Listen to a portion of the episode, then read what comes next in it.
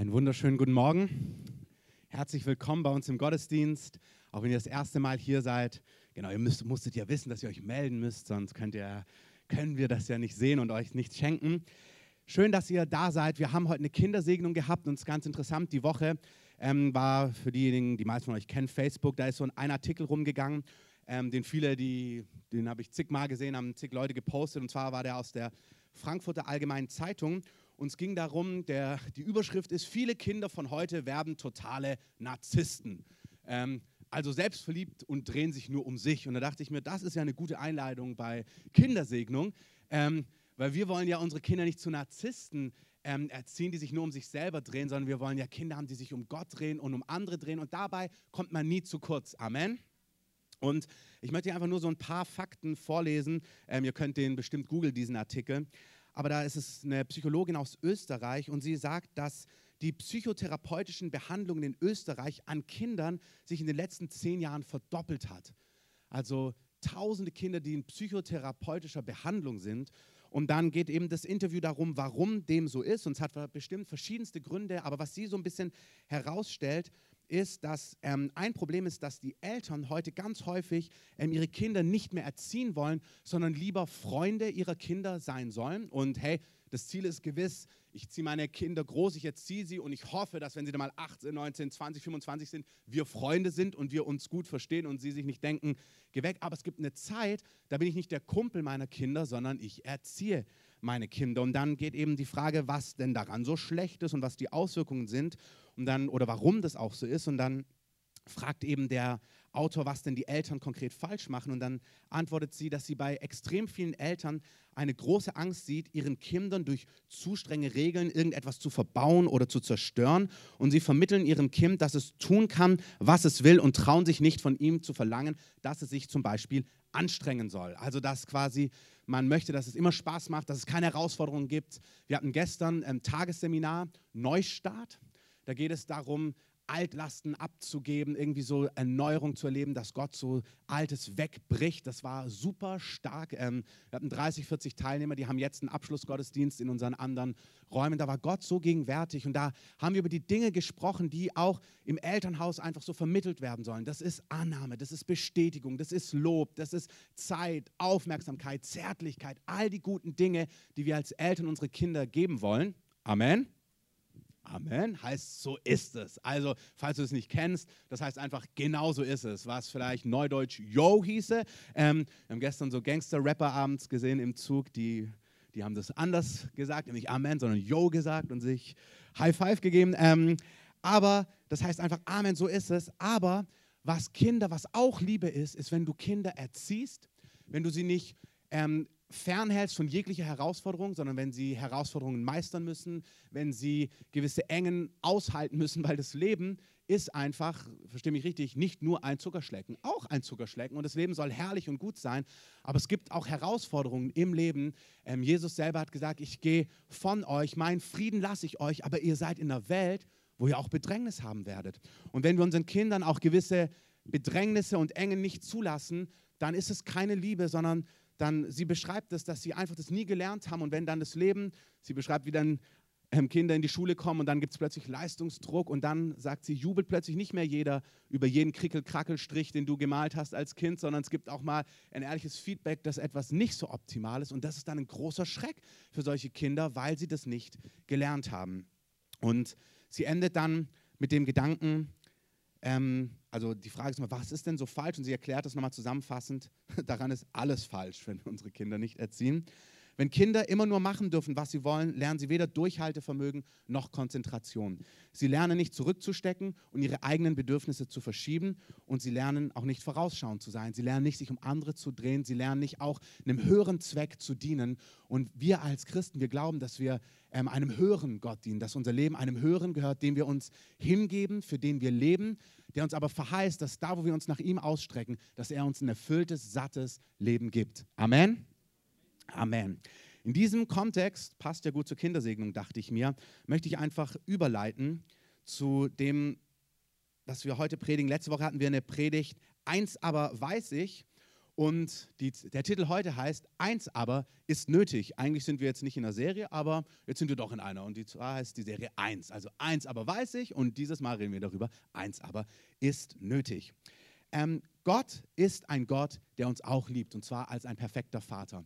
Und im Hebräerbrief, das ist ein Brief im ein Buch im Neuen Testament, im zweiten Teil der Bibel, in Kapitel 12, ähm, da schreibt er davon, dass Gott als liebender Vater uns eben auch erzieht. Also wir sind gerufen, unsere Kinder zu erziehen und Gott als Vater, der will uns auch erziehen. Und dann beschreibt der Autor das dort und er sagt, hey, äh, vergesst nicht dieses ermutigende Wort in der Bibel, das an euch als Kinder Gottes gerichtet ist. Und da heißt es, mein Kind, mein Sohn, ähm, lehne dich nicht dagegen auf, wenn Gott dich auch mal mit Klarheit erzieht.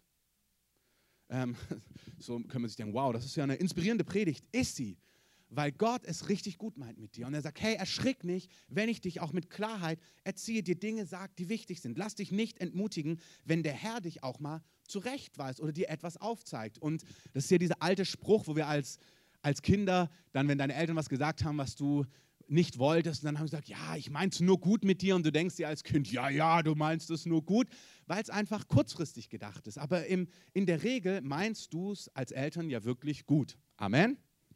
Mein Sohn zum Beispiel, der liebt Süßigkeiten und Essen auch und der kann es echt noch gar nicht abschätzen und der isst dann manchmal und dann sagen wir, ey, du musst jetzt aufhören und dann besteht er drauf, dass noch mehr geht und dem wird dann so schlecht und er merkt sich es einfach noch nicht. Beim nächsten Mal macht er es wieder genauso und in dem Augenblick, wo wir ihm sagen, ey, na, das ist jetzt genug, warte ab, ähm, da wirkt es für ihn wie, na, ihr habt doch keine Ahnung, lass mich mal weiter essen. Ähm, aber jedes Mal danach, manchmal sagen wir, na mach ruhig. Und dann sagt er, mir ist so schlecht. Und ähm, er hat dann auch so einen gewissen Husten, der eher an Wirkreiz erinnert. Ähm, und er versteht einfach noch nicht, dass wir es wirklich gut meinen mit ihm. Und das ist, was Gott sagt. Gott sagt, hey, wenn ich dich auf etwas hinweise, lass dich davon nicht entmutigen, denn wen der Herr liebt, heißt es dort, den erzieht er mit der nötigen Klarheit. Jeden, den er als Kind annimmt, den lässt er seine Klarheit spüren. Und dann sagt er, wenn ihr also Nöte Herausforderungen durchmacht in eurem Leben. Ich weiß nicht, ob du solche Phasen hast. Falls ja, ist dieses ermutigende Wort an dich gerichtet. Da sagt er, wenn du Zeiten von Leid, von Not, von Enge, von Herausforderungen durchmachst, dann wisse, dass es eine Zeit ist, wo Gott, Gottes Absicht ist, dich zu erziehen. Wenn ihr also Nöte durchmachen müsst, heißt es in der neuen Genfer Übersetzung, dann seht darin Gottes Absicht, euch zu erziehen. Gott in seiner Liebe erzieht uns. Ähm, und alles, was du auch in deinem Leben vielleicht an Not, an Enge, an Herausforderungen, an Leid in Anführungszeichen durchmachst. Es gibt Dinge, die müssen im Gebet geklärt werden, das ist heute aber nicht das Thema. Aber es gibt gewisse Engen, die Gott zulässt. Wenn Gott es zulässt, dann dient es dazu, dass etwas in dir heranreift, dass etwas in dir ähm, vollendet und zustande kommt. Und eine Sache, die Gott einfach total, wo Gott totales Interesse hat, und das ist die eine Sache, die nötig ist, was man immer wieder durch die ganze Schrift sieht, ist die Tugend des Dranbleibens. Ich habe, als ich mich normalerweise, wenn ich so eine Predigt vorbereite, weiß ich schon eine Woche, zehn Tage davor, fängt es an, in mir zu arbeiten und ich weiß irgendwie genau, was ich am Sonntag predigen möchte oder was ich empfinde, was Gott sagen möchte. Dieses Mal war ich irgendwie, war mir das total unklar und ich habe dann lang gebetet, stand so vor dem Herrn und aus dem Nichts kam mir ein Bibelvers aus Hebräer, den ich euch gleich vorlese. Und der Kontext dieses Bibelverses ist es, wie wichtig es ist, dran zu bleiben. Eins aber ist nötig, dranbleiben.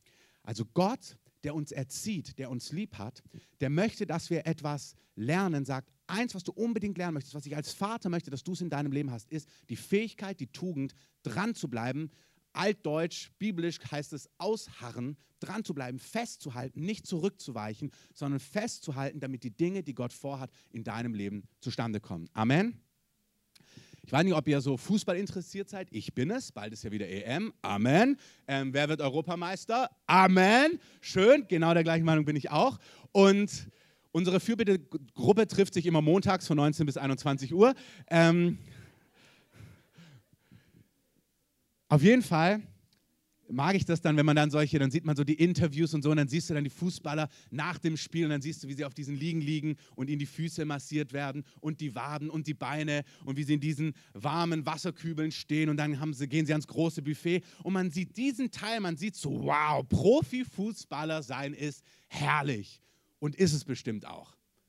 Aber den ganzen Teil, wo die sich halt plagen, wo die rennen, wo die trainieren, wo die ihre Muskeln strapazieren und ans Limit bringen, damit sie diese Leistung bringen, das sieht man gar nicht so oft.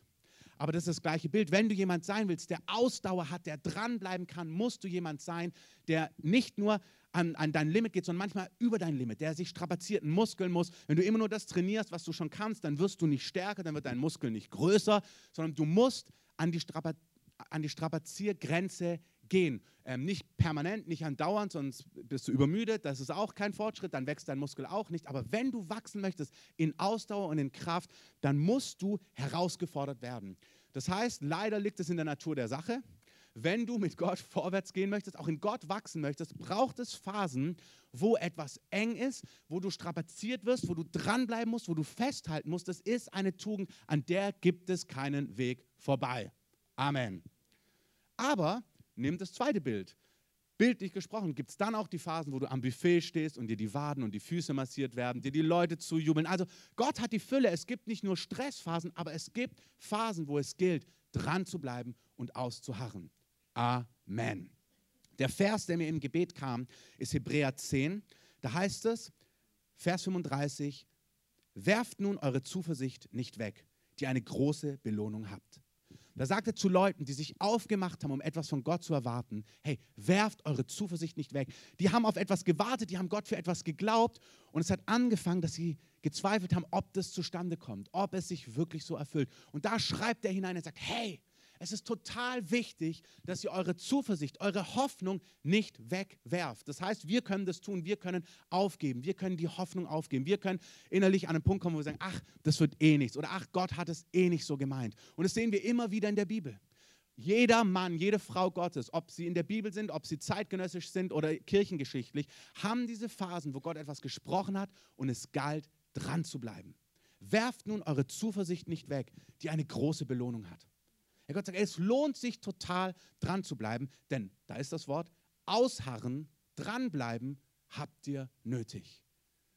Der erste Teil, den wir gelesen haben, ist, Gott ist ein Vater, der uns mit der nötigen Klarheit erzieht. Und eine Klarheit, die ihm wichtig ist, ist, hey, du brauchst dranbleiben. Du brauchst es in deiner Ehe dran zu bleiben. Wenn deine Ehe gerade nicht rund läuft, bleib dran. Renn nicht weg.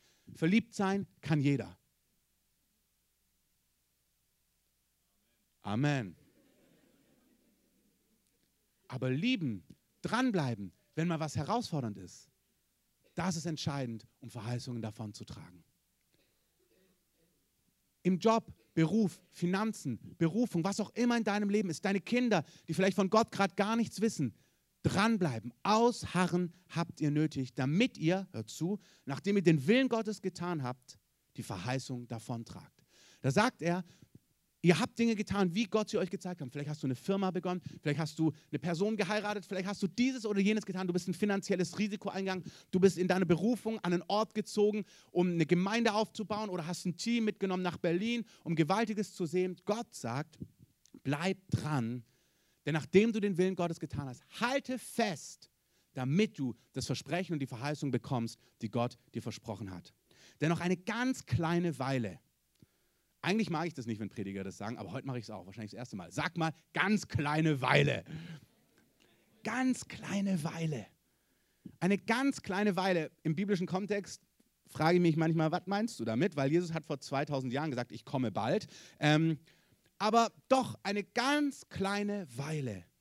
Und der Kommende wird kommen und nicht säumen. Er sagt, halte fest, Geh nicht zurück, gib nicht auf. Ich werde erfüllen, was ich dir verheißen habe. Ich werde eingreifen in deiner Familie. Ich werde eingreifen in deiner Ehe. Ich werde eingreifen in deine Gesundheit. Ich kümmere mich um deine Kinder, um dein Business, um deine Berufung, was auch immer. Halte fest.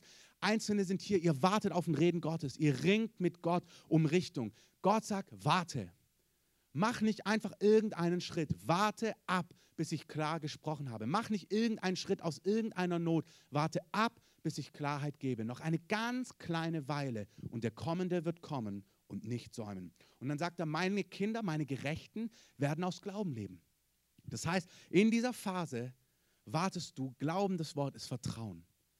Solche Phasen nicht hältst du aus, in solchen Phasen lebst du und manchmal musst du sie auch aushalten, indem du dein Vertrauen nicht wegwirfst, sondern Gott vertraust. Herr, du wirst ausführen, was du verheißen hast. Dranbleiben, damit wir Verheißungen nicht verpassen. Folgendes Bild bringt es sehr gut auf den Punkt. Der gute Mann klopft und klopft und klopft und klopft und denkt, ach, das wird doch eh nichts mehr. Und dann dreht er um. Und Gott sagt, wenn du Gottes Willen getan hast, dann ist es dran, an der Verheißung festzuhalten, auszuharren, abzuwarten, noch ein bisschen weiter zu klopfen, damit du deine Diamanten oder was auch immer das ist, ernten kannst und das bekommst, was Gott dir versprochen hat. Amen. Stellt euch mal vor, Noah hätte nach 67 Jahren gesagt, ach, der Regen kommt eh nicht. Ähm, und hätte aufgehört, die Arche zu bauen. Oder als Jesus in den Himmel gegangen ist, da hat er gesagt, wartet ab, in wenigen Tagen werde ich den Heiligen Geist, die Kraft vom Himmel ausgießen über euch. Ich werde zu euch kommen in Form vom Heiligen Geist. Weil die Jünger, die waren total verunsichert. Die haben gesagt, hey, die waren drei Jahre mit ihm unterwegs, die haben alles aufgegeben. Und dann sagt Jesus einfach, ey, ich gehe jetzt, alles gut für euch, aber ich lasse euch nicht alleine, ich komme zu euch. Und dann sagt er, wartet in Jerusalem, bis ich gekommen bin, bis ich von oben mit Kraft in Form vom Heiligen Geist auf euch ausgegossen werde. Das war nach Tag 40 seiner Auferstehung. Und dann ist er in den Himmel gefahren. Jetzt am Donnerstag, Himmelfahrt. Und dann warten sie. Ein Tag, es passiert nichts. Zwei Tage, es passiert nichts. Drei Tage, es passiert nichts. Wir lesen im Korintherbrief, dass er 500 Leuten erschienen ist und, sich lebendig gezeigt. Und sie haben alle diese Botschaft gehört. Wartet, bis sich mit Kraft auf euch ausgegossen wird. 500 Personen. Tag 4, das heißt, sie waren täglich beisammen und haben gebetet. Nichts passiert. Tag 5, nichts passiert. Die ersten sagen, ach, da passiert nichts mehr, verlassen Jerusalem. Tag 6, ein paar mehr gehen. Tag 7, ein paar mehr gehen. Tag 8, noch mehr gehen. Mittlerweile ist über die Hälfte gegangen. Tag 9, das letzte Drittel geht. An Tag 10 sind nur noch 120 da. 380 sind gegangen. Aber plötzlich kommt ein Wind aus dem Nichts und der Heilige Geist wird aus der Höhe ausgegossen. Gott kam, aber es war dran, noch kurz festzuhalten und nicht loszulassen. Amen. Elia, ein Prophet im Alten Testament. Gott sagt zu ihm, hey, es war drei Jahre, hat es nicht geregnet, auch auf ein Wort Gottes hin. Nach drei Jahren sagt Gott zu Elia, jetzt will ich Regen geben. Also Gott sagt, jetzt will ich Regen geben. Dann denkt man sich, na gut, dann mach mal. So wie Gott manchmal in unserem Leben Verheißung gibt. Und man denkt, okay Gott, dann, wenn du es tun möchtest, dann mach es. Aber es passiert nicht einfach. Elia fängt an zu beten. Und dann geht er auf die Knie, er geht in so eine Gebetsposition, er hat einen Knecht oben auf dem Berg und er fängt an zu beten. Gott, du hast gesagt, da könnte man jetzt über Gebet lernen, so macht Gott es, Gott sagt uns Dinge und wir beten sie zu ihm zurück und dann kommen sie zustande. Elia fängt an zu beten. Erstes Mal sagt zu seinem Knecht, schau mal, ob du Wolken siehst. Das hat drei Jahre nicht geregnet, strahlend blauer Himmel keine Wolke. Gut, beten wir nochmal. Herr, du hast gesagt, es soll regnen. Wir beten, dass die Wolken kommen, dass was auch immer, Sturmwinde vom Meer aufgehen, dass es anfängt zu regnen. Kein Regen. Also ich würde mir da schon denken, du hast es doch gesagt, dann lass es doch jetzt regnen. Also warum bete ich jetzt hier zweimal? Er betet dreimal, viermal, fünfmal. Könntest du denken, ich lasse es jetzt gut sein. Irgendwie habe ich mich verhört.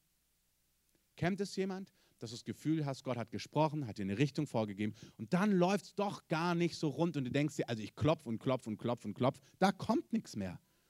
Und Gott sagt, du hast richtig gehört. Eins aber habt ihr nötig. Werft nun eure Zuversicht nicht weg. Ausharren habt ihr nötig, damit ihr, nachdem ihr den Willen Gottes getragen habt, die Verheißung davontragt. Nachdem er siebenmal gebetet hat, preist dem Herrn. Da regnet es. Das heißt, wir sehen, die Bibel ist voll von Ereignissen, wo Menschen festgehalten haben an dem, was Gott ihnen gesagt hat. Das gleiche sehen wir bei Hannah und Simeon, Kadereit. Ähm, ach so, nein. Ähm, bei Hannah und Simeon, die vor dem Herrn ringen, das ist ein Insider, wenn ihr nicht zur Gemeinde gehört, den kann euch jemand anders an der Infobar erklären. Ähm, aber die beiden haben eine Verheißung von Gott bekommen, dass sie das Kommen des Messias sehen werden. Und Hannah hat ihr gesamtes Leben als hätte vor dem Herrn gestanden, bis ins hohe Alter und hat gewartet, bis sie die Hoffnung Israels sieht. Und genau das gleiche gilt für das zweite Kommen Jesu. Jesus wird kommen und er wird eine Braut haben. Er fragt, werde ich Glauben finden auf Erden? Und die Antwort ist, ja Herr, du wirst Glauben finden. Eine Gemeinde wird warten auf den Herrn und sie wird rufen, der Geist und die Braut werden rufen, komm Herr Jesus, komm. Es ist so, die Dinge Gottes werden sich erfüllen und manchmal gilt es, dran zu bleiben. Amen. Bei Abraham sagt er, Abraham ist hochbetagt, hat die Verheißung eines Kindes. Es gehen auch viele, viele Jahre ins Land. Ich sage euch nicht, wie viel, damit ihr euch nicht erschreckt. Ähm, und dann sagt er aber zu Abraham, dass er ihm einen Eid gibt, um ihn zu verklickern und ihm ganz sicher, ihm ganz sicheres Zeugnis zu geben, dass sein Ratschluss unwandelbar ist. Gottes Ratschluss für dich, Gottes Verheißungen sind unwandelbar, unveränderlich. Er wird das, was er verheißen hat, erfüllen. Wer es glaubt, dann können wir mal ein herrliches Amen oder einen Applaus an Jesus geben und sagen, Gott, du bist treu. Amen. Es stellt sich also die Frage, und ich muss euch jetzt gleich eins sagen, ich liebe Präsentationen, die stimmig sind. Und wir haben heute Morgen alles probiert. Irgendwie hat sich die Reihenfolge bei den nächsten Folien einfach völlig verzerrt. So ist es halt, wir haben es nicht alles hinbekommen. Danke für euer Verständnis. Ähm, die Frage, wenn man sich fragt, okay, Gott erzieht uns, Gott meint es gut, er sagt, es ist total wichtig, dran zu bleiben, damit wir eben Verheißungen nicht verpassen, fragt man sich dann aber trotzdem, ja, aber warum nicht gleich? Also, Klar, damit ich die Verheißung nicht verpasse, aber wenn du es gleich tun würdest, würde ich sie ja auch gar nicht verpassen. Also, ich muss ja nur dranbleiben, weil du wartest und mit deinem Regen erst nach sieben Mal kommt, komm doch einfach nach dem ersten Mal, dann müsste ich gar nicht ausharren. Also, warum nicht gleich? Ich weiß nicht, ob du solche Fragen hast, aber ich habe solche Fragen. Warum nicht gleich? Und jetzt. Warum nicht gleich? Und dann lesen wir im Jakobus auch was ganz Interessantes. Die verschiedenen Übersetzungen gebrauchen verschiedene Worte.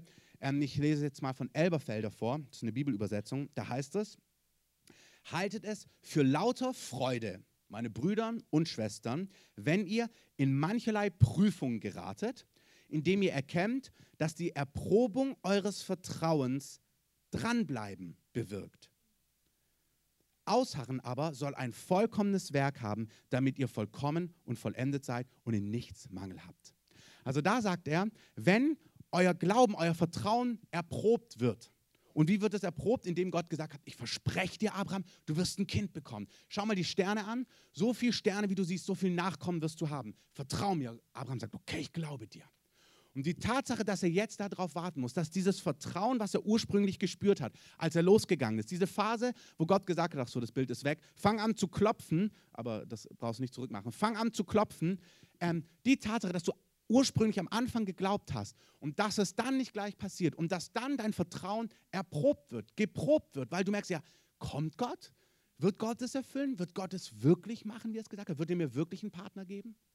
Wird er wirklich mir ein Kind geben, wie er es mir mal gesagt hat? Werde ich wirklich, wird Gott unsere Ehe verändern? Wird er sich kümmern um unsere Finanzen? Wird er mir helfen mit meinen Schulden? Wird er mir helfen mit der Aufenthaltsgenehmigung, mit was auch immer? Vielleicht hast du was gehört und du hast es geglaubt im ersten Moment und dann sagt er, es ist total wichtig, dass manchmal ein Zeitfaktor kommt, wo dein Vertrauen geprobt wird, erprobt wird, getestet wird. Nicht damit du durchfällst, überhaupt nicht, sondern weil dranbleiben in sich selber die Zeit, wo du wartest, ist nicht ein Test und Gott sagt, na schauen wir mal, ob ich dir ver Ja, Gott schaut auch, ob wir, er sich auf uns verlassen kann, aber es ist nicht so ein Selbstzweck, dass Gott sagt, mal schauen, ob du durchfällst, sondern Gott sagt, die Tatsache, dass du warten musst, dass du lernen musst, dran zu bleiben, nimm das Bild von den Sportlern, dass du ähm, herausgefordert wirst, um mehr Kraft zu bekommen, das in sich selber ist notwendig, weil es ein vollkommenes Werk in dir tut. In der Phase des Wartens passiert etwas, was nichts anderes ist produzieren kann.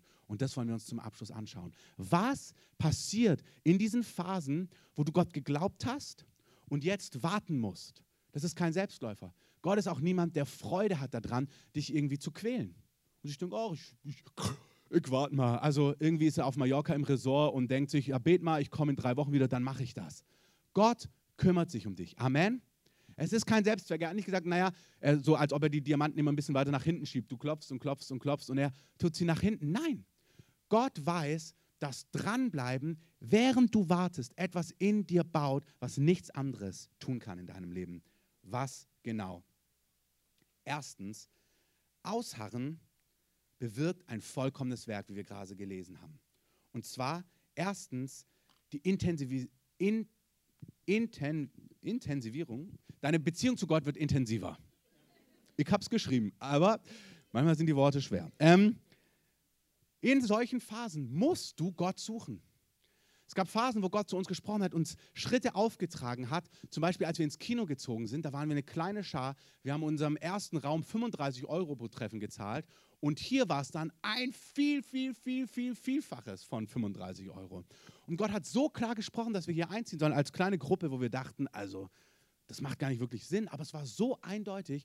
Und dann kommt diese Phase, wo du vertrauen musst, dass Gott gesprochen hat und er das auch alles klären wird. In diesen Phasen, wenn du verantwortlich bist zumindest und es mitbekommst, rennst du zu Gott. Du musst dich immer wieder vergewissern, ob es immer noch so ist, was Gott gesagt hat.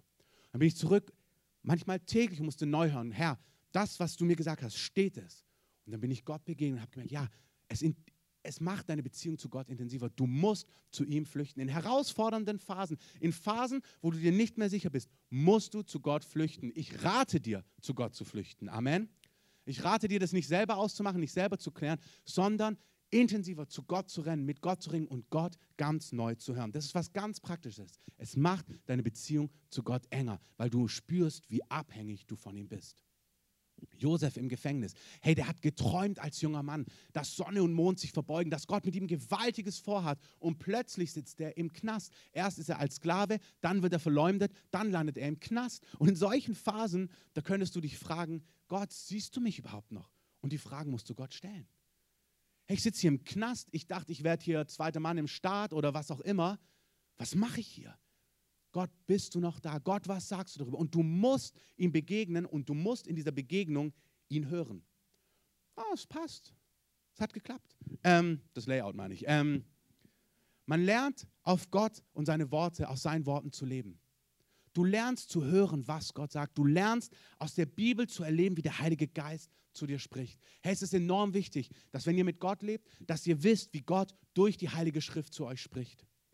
Das Wort Gottes ist lebendig und zweischneidig wie ein Schwert. Es trennt Seele und Geist. Es spricht in diesen Zweifel hinein, Seele und Geist. Geist ist so, da wo Gott spricht, Gottes Wirken. Die Seele ist gut, aber die, die Seele, in der Seele sind unsere Gefühle, unser Verstand, unser Wille. Daran ist nichts falsch. Aber manchmal sagen unsere Gefühle, ach Gott hat dich längst vergessen. Gott sieht dich gar nicht mehr. Und du musst die Worte Gottes hören, wo Gott zu dir spricht und sagt, nicht niederreißen, sondern aufbauen was auch immer. Du musst hören, was Gott zu dir sagt. Du musst das in deinem Herzen tragen, was Gott dir verheißen hat. Du musst lernen, aus seinen Worten zu leben. Gott baut Menschen so auf. Gott ist eifersüchtig, dass du aus der Beziehung zu ihm herauslebst. Gott möchte nicht, dass du in erster Linie von Umständen geleitet bist, sondern dass du eine Person bist, die auch unter Druck seine Stimme präzise hören kann und auf Kurs bleiben kann. Ich meine, nicht jeder von uns wird Bundeskanzler oder Bundeskanzlerin. Wenn du es wirst, segnen wir dich. Ähm, aber schau dir das mal an, wenn du eine Richtung vorgibst, wie viele Stimmen aufstehen im Großen, das ist im Kleinen nicht anders. Wenn du eine Richtung vorgibst, manchmal auch als, als, als, als Mann in der Familie, du spürst, ihr redet und du spürst irgendwie, hey, das ist, was Gott sagt. Dann ist deine Aufgabe, deine Frau zu gewinnen, ihr zu zeigen, was du da, Alex, wir hatten ein super Zeugnis letztes Jahr auf der Gemeindefreizeit, wo Markus und Diana erzählt haben, wie Gott sie nach Israel geführt hat, in der Phase, wo es dort echt herausfordernd war, aber Gott so klar gesprochen hatte. Und dann diese Zweifel, die an dir nagen, dann siehst du da Terroranschläge, dann siehst du da, was dort alles passiert, dass Leute mit dem Messer abgestochen werden. Und dann gibt es lauter Stimmen, die dir sagen, das ist doch Schwachsinn, das kannst du doch nicht machen. Aber du spürst in deinem Herzen, in deinem Geist, nein, Gott hat gesprochen. Und Gott möchte, dass wir unter Druck, wenn alles redet, wenn Zweifel immer lauter werden, dass wir auf Kurs bleiben können und das umsetzen können, was Gott gesagt hat. Warum? Damit wir die Verheißung davontragen, damit wir die Diamanten ernten, dass wir das erleben können, was Gott für uns vorbereitet hat. Amen. Amen. Das gleiche gilt, wenn du ein finanzielles Wagnis in deinem Beruf eingegangen bist. Du hast gespürt, Gott sagt, du sollst den Betrieb erweitern, du hast Finanzen investiert, was auch immer und vielleicht läuft es noch nicht rund. Und dann gibt es die ganzen zweifelnden Stimmen, vielleicht sogar Fakten. Ganz oft stimmen Fakten und die Fakten sind gegen dich. In Lukas 5, Entschuldigung, in Markus 5, als Jairus Tochter stirbt, da ist sie wirklich mausetot. Und Jairus wollte Grab noch Jesus holen, damit er beten kann, weil sie noch gelebt hat und krank war. Jesus wird aufgehalten und dann kommen die Leute und sagen, ey, schwamm drüber, es ist viel zu spät, belästige ihn nicht länger, den Meister. Sie ist schon tot. Und Jesus heißt es, überhörte das Wort. Es geht ihm da rein und da gleich wieder raus. Und dann guckt er den, sucht er den Blick des Vaters und sagt ihm, hey, fürchte dich nicht, glaube nur. Er sagt, nein, nein, nein, hör nicht auf diese realen Fakten. War die Tochter tot? Absolut. Manchmal stehen die Fakten gegen uns und es sind reale Fakten, reale Zahlen, reale Dinge. Und Gott sagt, schau nicht auf diese Fakten, auf diese Zahlen, schau auf das, was ich zu dir gesagt habe.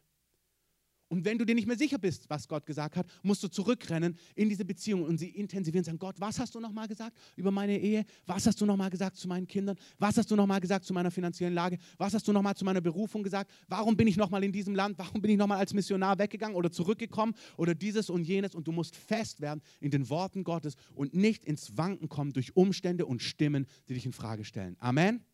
Amen. Ich hatte, ich habe jemanden kennengelernt vor zwei, drei Jahren, der war, seine Frau war schwanger und der Ultraschall ähm, hat gezeigt, dass das Kind hochgradigst, nicht nur schwer, sondern hochgradigst behindert ist, dass die Eltern haben, es wird kaum lebenswert sein, es wird kurz nach der Geburt sterben. Das muss ja dann, glaube ich, von mehreren Ärzten bestätigt werden. Ähm, das wurde es auch, also mit Rat, das Kind abzutreiben. Das sind gläubige Christen aus russischem Hintergrund. Und er hat gerungen mit Gott. Er hat gemerkt, er hat keinen Glauben. Er weiß nicht, was er tun soll. Er will das Kind auf keinen Fall abtreiben ähm, aber er möchte, dass das Kind lebt und er möchte eigentlich, dass das Kind gesund wird, aber er hat ein Wort Gottes gebraucht. Und dann hat er gerungen mit Gott und eines Morgens war er, war er im, in seinem Badezimmer auf den Knien, schaut in den Spiegel, also wahrscheinlich bevor er auf den Knie war, weil das war dann wahrscheinlich die Reaktion, weil ich denke nicht, dass er den Spiegel auf Kniehöhe hatte, aber er sieht sich im Spiegel und der Bibelvers kommt ihm. Deswegen sei jemand, der die Bibel kennt, damit Gott durch sein Wort zu dir sprechen kann. Amen. Gott möchte durch sein Wort zu dir sprechen. Gott spricht durch Träume und Prophetien. Aber Jeremia sagt, das Wort Gottes ist wie volles Korn. Träume sind fantastisch, aber in der Substanz ist das Wort Gottes volles Korn und Träume, Prophetien sind nur wie Stroh im Vergleich dazu. Ich liebe Träume und Prophetien. Aber das Wort Gottes, das hat Kraft. Kenn das Wort Gottes, damit dir zur rechten Zeit die rechten Bibelverse kommen. Amen. Der Heilige Geist kann nur auf das hauchen, was in dir angelegt ist. Auf jeden Fall kommt in der Bibelvers aus dem ersten Buch Mose, dass Gott den Menschen in seinem Abbild geschaffen hat. Und als er dieses Wort hört, ist ihm klar, Gott ist vollkommen, Gott ist nicht hochgradig behindert, Gott ist nicht, nicht intakt, sondern hochgradig gesund. Und es hat diesen Felsen in ihm zerschlagen von Angst und Zweifel. Und er geht zu seiner Frau raus und sagt, wir werden nichts machen, unser Kind wird gesund sein alle ärztlichen Diagnosen von Top-Ärzten, die es gut gemeint haben, gesagt, dieses Kind ist krank und ist hochgradig behindert. Seine Frau hat sich darauf eingelassen. Nach kurzer Zeit haben sich die Werte verändert und sie haben ein kerngesundes Kind zur Welt gebracht. Aber glaub mir, in diesen sieben, acht, neun Monaten verblasst so eine Erfahrung aus dem Badezimmer. Dann kommt der ganze Zweifel wieder. Und dann musst du zurückrennen Sagen, Gott, was hast du nochmal gesagt? Und du musst wieder hören, was hast du nochmal gesagt? Und manchmal musst du Fakten und Stimmen und Zweifel ignorieren und dich festmachen und sagen, das ist, was Gott gesagt hat. Warum ausharren? Weil du jemand werden musst, der unter Druck einen klaren Kurs fahren kann. Die Welt neigt dazu, dass sie immer druckvoller wird. Das ist so. Das Licht, die Herrlichkeit nimmt zu, die Finsternis auch. Und Gott zieht Kinder groß, seine Kinder, Menschen, Männer und Frauen, die seine Stimme kennen und die unter Druck einen klaren Kurs fahren können. Das ist das Ziel. Die Einleitung war, wir erziehen Narzissten. Gott erzieht keine Narzissten. Gott erzieht Kinder, die er liebt und wo er auch mal eine klare Ansage macht. Und eine klare Ansage ist, du musst es lernen, dran zu bleiben, um deinetwillen damit du das trägst, was Gott dir verheißen hat. Und es ist kein Selbstzweck. Ich quäl dich nicht, sondern das, was du im Warten lernst, das brauchst du, damit dein Leben gelingt. Es hat ein vollkommenes Werk. Du kommst nah an mich, du lernst meine Stimme unter Druck zu hören, du lernst dran zu bleiben, du lernst aus meiner Führung zu leben, auch wenn es unlogisch erscheint. Wir, haben, wir leben in einem Haus seit vielen Jahren. Wir hatten dort Gespräche dass wir quasi uns eine neue Wohnung, ein neues Haus suchen sollen, weil dort eine weitere Vision entwickelt wird, was fantastisch ist. Wir haben darüber gesprochen, dass wir das auch so sehen können, haben uns auf den Weg gemacht. Und nun war aber die Ansage, okay, weil es war vor knapp von, es war letzten Sommer, es war klar, dass ein Prozess losgeht, wo die Familien, die diese neue Arbeit dort vor Ort nicht mittragen, sich was Neues suchen. Wir haben gemerkt, na, wir haben ja eine Arbeit, für, in der wir tätig sind. Es war klar, wir suchen uns etwas Neues. Und in dieser Phase haben wir noch nichts gefunden jetzt und ich hatte ein inneres Zeugnis, dass Gott uns zuarbeitet. Also ich hatte zwei, drei Impulse, denen bin ich nachgegangen, aber ich hatte nicht das Gefühl, dass ich jeden Tag stundenlang irgendwelche Wohnungen und Häuser und was auch immer suchen soll. Und dann kam schon auch mal das Feedback, also was ist denn jetzt also strengt ihr euch auch an? Ist nachvollziehbar die Frage, kümmert ihr euch denn? Und du merkst, es ist so eine legitime Frage und es klingt dann fast komisch, wenn du sagst, ey, ich bin wirklich busy, ich empfinde Gott, sagt mir gerade ganz andere, du musst mich kennen, um das einordnen zu können, weil es könnte bei jemand anderem total lässig sein und sagst, ey, setz dich mal hin, setz dich auf den Hosenboden und such dir einen Job. Amen. Das könnte die Ansage für jemand sein. Aber das ist nicht mein, meine, mein Problem. Ich habe kein Problem, mich hinzusetzen und etwas zu suchen. Aber ich habe empfunden, dass Gott sagt, investiere deine Zeit anders. Dann waren wir einen Monat weg von Berlin, in den USA, waren in Israel, wo Gott uns hingeschickt hat und haben gespürt, doch Gott arbeitet uns zu. Und als wir unterwegs sind in diesem Monat, kriege ich plötzlich eine, eine, eine, eine, WhatsApp, wo jemand sagt, du, ich bin zwei Jahre aus Berlin weg, ich habe dieses Haus, wüsstest du jemand, der das braucht? Jupp, und jetzt ziehen wir ein in drei Wochen. Amen. So ist Gott. Gott kümmert sich und du musst lernen, gegen Logik einer inneren Stimme zu folgen. Kinder Gottes werden durch den Geist Gottes geleitet. Das ist ein Zeichen für Kindschaft, dass du lernst, der Stimme des Heiligen Geistes zu folgen. Das lernst du in Phasen von dranbleiben, weil alles schreit und, und, und jault und, und zweifelt und in Frage stellt, oft mit guten Absichten. Oft mit guten Absichten. Das ist dann noch schwieriger. Wenn es Leute wirklich gut meinen und ihr Tipp auch wirklich gut ist, und du aber merkst, dass Gott was anderes sagt. Die meint es nicht böse, die meint es gut. Aber Gott trainiert dich und macht dich unabhängig von menschlichen Stimmen und abhängig von seiner Stimme. Es gibt auch das Umgekehrte, wo Gott sagt, hey, du musst auch lernen, Rat von Menschen anzunehmen. Aber jetzt reden wir davon, dass es notwendig ist, aus der Stimme des Heiligen Geistes zu leben. Ich schließe es ab mit folgenden Gedanken. Du lernst in diesen Phasen Gehorsam. Jesus, der Sohn Gottes, hat in den Tagen seines Fleisches Bitten als auch Flehen mit starkem Geschrei und Tränen dem dargebracht, der ihn aus dem Tod retten kann und ist um, sein, um seiner Gottesfurcht willen erhört worden und lernte, obwohl er Sohn war, an dem, was er litt, den Gehorsam. Jesus, Sohn Gottes, wusste, dass es sein Leben am Kreuz geben wird und er hat geschrien und gefleht vor Gott, ihn aus dieser Situation rauszuholen. Wenn du in Situationen festgefahren bist, wo du am liebsten ausbrechen möchtest, abbiegen möchtest, es beenden möchtest, es canceln möchtest, die Ehe abschalten möchtest, was auch immer tun möchtest. Und Gott sagt, hier habe ich dich hingestellt, bleibe dran, an diesem dranbleiben und nicht rausgehen, obwohl es sich absolut beknackt anfühlt, lernst du Gehorsam. Gehorsam, wenn es einfach ist, wenn Gott sagt, komm, ich lade dich ein auf Saint-Tropez vier Wochen, juhu, da, da, lernst du nicht Gehorsam. Du lernst Gehorsam, ähm, wenn Gott zu dir was sagt, wo du denkst, oh nee, aber Gott sagt, es ist absolut notwendig, dass du Gehorsam lernst. In den Phasen, wo du eigentlich nicht möchtest und Gott sagt, drinbleiben, dranbleiben, dranbleiben. Da gibt es manchmal keinen Plan B. Du sagst Gott, wenn du meinen Plan, es ist dranbleiben, ohne Wenn und Aber. Dranbleiben, drinbleiben, drunter bleiben. Das Wort ausharren und Geduld im Hebräischen ist drunter bleiben. Unter etwas bleiben, unter einer Herausforderung bleiben. Das ist für manche ganz, ganz wichtig. Im Dranbleiben lernst du Demut und Abhängigkeit. Ihr könnt gern Musik einspielen. Wenn du in einer Situation bist, wo du aus etwas nicht rauskommst, vielleicht eine Sünde, wo du merkst, du willst schon längst aufhören damit, vielleicht eine Gefangenschaft, vielleicht fehlt dir eine gewisse Tugend, eine Eigenschaft, die du bräuchtest in deinen Beziehungen, in deiner Ehe, in was auch immer, als Unternehmer, als Reich Gottes Mitarbeiter, was auch immer. Und du spürst einfach, du hast etwas nicht, was du eigentlich bräuchtest. Du kommst nicht raus, obwohl du willst. Auch das macht Gott. Manchmal lässt Gott sich in was drin. Du merkst, ich, ich habe es 1.423.000 Mal versucht. Ich komme nicht raus. Dann lernst du Demut. Demut und Abhängigkeit, dass du dann wie David betest im Psalm 40, beharrlich, da ist es, ausharrend habe ich auf den Herrn geharrt. Und er hat sich zu mir geneigt und mein Schreien gehört. Aber David hat gewartet. Er hat geschrien und gewartet. Er hat mich heraufgeholt aus der Grube des Verderbens mit Schlick und Schlamm und er hat meine Füße auf Felsen gestellt. Er hat meine Schritte festgemacht. Und in meinen Mund hat er ein neues Lied gelegt, einen Lobgesang auf unseren Gott. Viele werden es sehen und sich fürchten und dem Herrn vertrauen. Das sind Phasen, wo du merkst, ich kann nichts tun, wenn Gott nicht handelt. solange du, wir probieren alle diese Leiter, diesen Strick irgendwie aus dieser Gruben rauszukommen. Und es braucht dieses, wie beim Rettungsschwimmer, erst wenn du aufgehört hast zu strampeln, kann er kommen.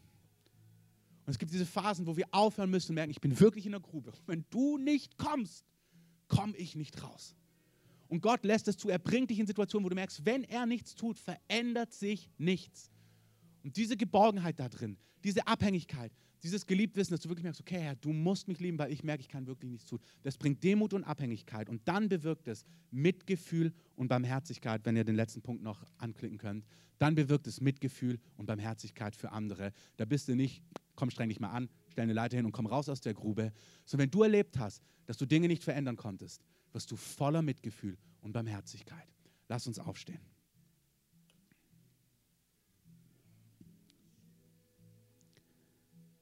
Ich könnte den letzten Punkt noch draufklicken mit Mitgefühl und Barmherzigkeit.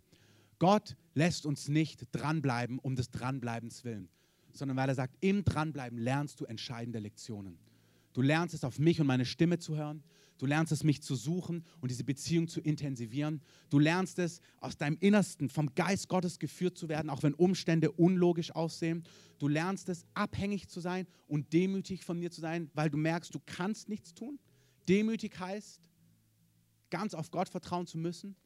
Petrus sagt, demütigt euch, indem ihr eure Sorgen auf Gott werft. Das heißt, Gott, ich kann wirklich nichts tun, was Miri heute gesagt hat. Werft mal eure Sorgen aufs Kreuz, lasst sie hier, werft sie auf Jesus, wie ein Stein, werft ihn auf Jesus und sagt, Herr, ich kann nichts tun. Demütigt euch unter die mächtige Hand Gottes, der euch erhöht zur rechten Zeit. Die rechte Zeit beinhaltet, dass er manchmal einen Augenblick wartet, nicht um dich zu quälen, sondern um dir etwas beizubringen. Er lehrt dich Gehorsam, er lehrt dich Demut und er gibt dir Mitgefühl und Barmherzigkeit, nachdem du erlebt hast, dass er das Blatt gewendet hat. Du wirklich spürst, okay, ohne Gott bin ich zu nichts fähig. Herr, wir danken dir, dass du als Vater uns liebevoll erziehst. Du machst uns nicht zu Narzissten, sondern du machst uns zu solchen, die abhängig sind von dir, die geliebt sind von dir, die sich um deine Dinge, um das von anderen drehen können, weil du dich um uns drehst. Ich danke dir, dass du uns als Vater erziehst und dass du weißt, wie wichtig es ist, dranbleiben zu können, ausharren zu können. Und öffnet mal gerade eure Hände. Wenn euch das schwerfällt, diese Tugend, wenn ihr sie nicht habt, auch die könnt ihr nicht produzieren. Der Herr schenkt sie euch. Wenn du merkst, dir fehlt es, du kannst nicht gut ausharren, dann segne ich dich jetzt, dass du Ausharren vom Himmel empfängst. Wirklich die Tugend, dran zu bleiben. Aber nicht nur das, sondern ich segne dich, dass die Freude mitkommt. Erhaltet es für lauter Freude. Ich segne dich, dass mit diesem Dranbleiben so eine Hoffnung und Zuversicht auf dich kommt, dass du weißt, ich bin fast über den Berg. Noch eine ganz, ganz, ganz, ganz, ganz, ganz, ganz kurze Weile und der Kommende wird kommen und nicht säumen. Und er wird alles ausführen, was er dir versprochen hat und was er verheißen hat. Und du wirst ernten, auf was du gewartet hast. Du wirst die Erfüllung seiner Worte in deinem Leben sehen. Ich segne dich mit Zuversicht und Gewissheit. Amen. Ihr dürft kurz einen Augenblick noch stehen bleiben und eure Augen schließen.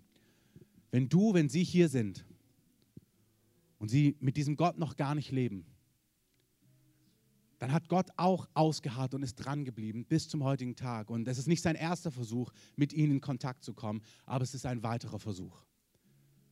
Gott bleibt an ihnen und an dir dran, weil er sie liebt und weil er sie möchte, für in diesem Leben und in Ewigkeit. Und er hat alles Mögliche versucht, um ihre Aufmerksamkeit zu bekommen. Und heute ist ein weiterer Versuch. Er kommt in ihr Blickfeld und sagt, hier bin ich. Willst du mir, wollen sie mir ihr Leben geben? Willst du mit mir leben? Und während wir alle die Augen geschlossen haben, wenn Sie hier sind und Sie spüren in Ihrem Herzen, ja, ich möchte, das spricht mich an, ich will mein Leben mit Gott leben, ich will mit Gott vorwärts gehen, ich will von ihm lernen, ich spüre, ich möchte nach Hause kommen. Wenn Sie diese Sehnsucht spüren, dieses Wissen in dem Herzen, das betrifft Sie. Es haben alle die Augen geschlossen. Es gibt Tage, da erfüllen sich Dinge. Ich glaube, Gott wünscht sich, dass heute sein Ausharren und Dranbleiben bei Ihnen aufhört und sie heute diesen Schritt auf ihn zumachen. Sie nicht mehr abwarten, sondern sie sagen, okay, hier bin ich. Ich reagiere auf dein Angebot. Und Gott streckt ihnen die Hand aus. Und wenn sie diese Entscheidung noch nie getroffen haben, wenn du diese Entscheidung noch nie getroffen hast, dann streck doch einfach mal deine Hand hoch und sag, Herr, Jesus, hier bin ich. Ich will mein Leben mit dir leben. Heb sie einfach dem Herrn hoch. Er sieht sie so richtig, dass ich sie auch sehen kann, dass man weiß, okay, diese Entscheidung hast du heute getroffen. Danke. Wer ist dann noch da? Einfach die Hand nach oben heben, sagen, Jesus, hier bin ich. Lass diesen Augenblick nicht vorbeigehen. Sei nicht zu schlau und zu intellektuell, sondern folg mal deinem Herzen heute. Gib deinem Herzen einen Ruck und sag, Herr, hier bin ich. Wen betrifft es noch? Heb einfach deine Hand nach oben. Danke. Danke. Wenn noch jemand hier ist, heb einfach deine Hand nach oben. Sag, Jesus, hier bin ich. Haltet eure Hand gerade oben. Lass uns gemeinsam beten. Jesus, danke, dass du mich liebst. Und dass du in Beziehung denkst. Du denkst nicht in Kirchgang oder Religion, sondern in Beziehung. Jesus, ich danke dir, dass du dein Leben für mich gegeben hast. Dass du die Strafe, die mir gegolten hat, auf dich genommen hast. Herr, vergib mir all meine Schuld. Alles, was ich falsch gemacht habe. Wo ich dich ignoriert habe, wo ich dich vielleicht sogar gehasst habe, wo ich vor dir geflohen bin oder wo ich dich gar nicht gesucht habe. Jesus, ich verstehe vieles noch nicht, aber ich will mit dir leben. Nimm mich bei der Hand, erklär mir, was dir wichtig ist. Sei mein Herr, der mich führt, der mich leitet in die Dinge hinein, die du für mein Leben vorbereitet hast. Ich glaube dir, dass du gestorben bist und dass du heute lebst. Du bist Gottes Sohn und ich will dein Kind sein. Amen. Amen. Lass uns Jesus mal einen Applaus geben. Danke. Die Beter können gerne nach vorne kommen. Wir bieten am Ende des Gottesdienstes immer Gebet an. Heute machen wir das sehr zeitnah, weil in einer halben Stunde hier der nächste Kinofilm losgeht. Wenn ihr Gebet wollt, ihr dürft gerne nach vorne kommen. Wir wollen euch segnen. Wenn ihr euer Leben heute Jesus anvertraut habt, kommt nach vorne. Wir wollen euch was schenken. Wir wollen euch segnen. Wir wollen euch sagen, wie das weitergeht. Ihr könnt gerne hier im Kinosaal sitzen bleiben, einfach die Atmosphäre genießen. Gespräche bitte hier drin, wenn nur leise. Wir wollen einfach eine Atmosphäre ähm, von Anbetung und Gebet beibehalten. Unten haben wir eine, eine, so eine Lounge, da gibt es Kaffee und Tee und Kekse und Kuchen. Könnt ihr auch gerne schon nach unten gehen. Da ist auch unsere Info-Ecke, wo ihr alle eure Fragen loswerden könnt. Ich segne euch auch in dieser Woche, dass ihr mit Gottes Schutz geht, mit Gottes Gegenwart und dass ihr empfindet, was für eine Freude ihr habt am Dranbleiben. Seid reich, gesegnet, kommt gerne zum Gebet. Gott mit euch. Amen.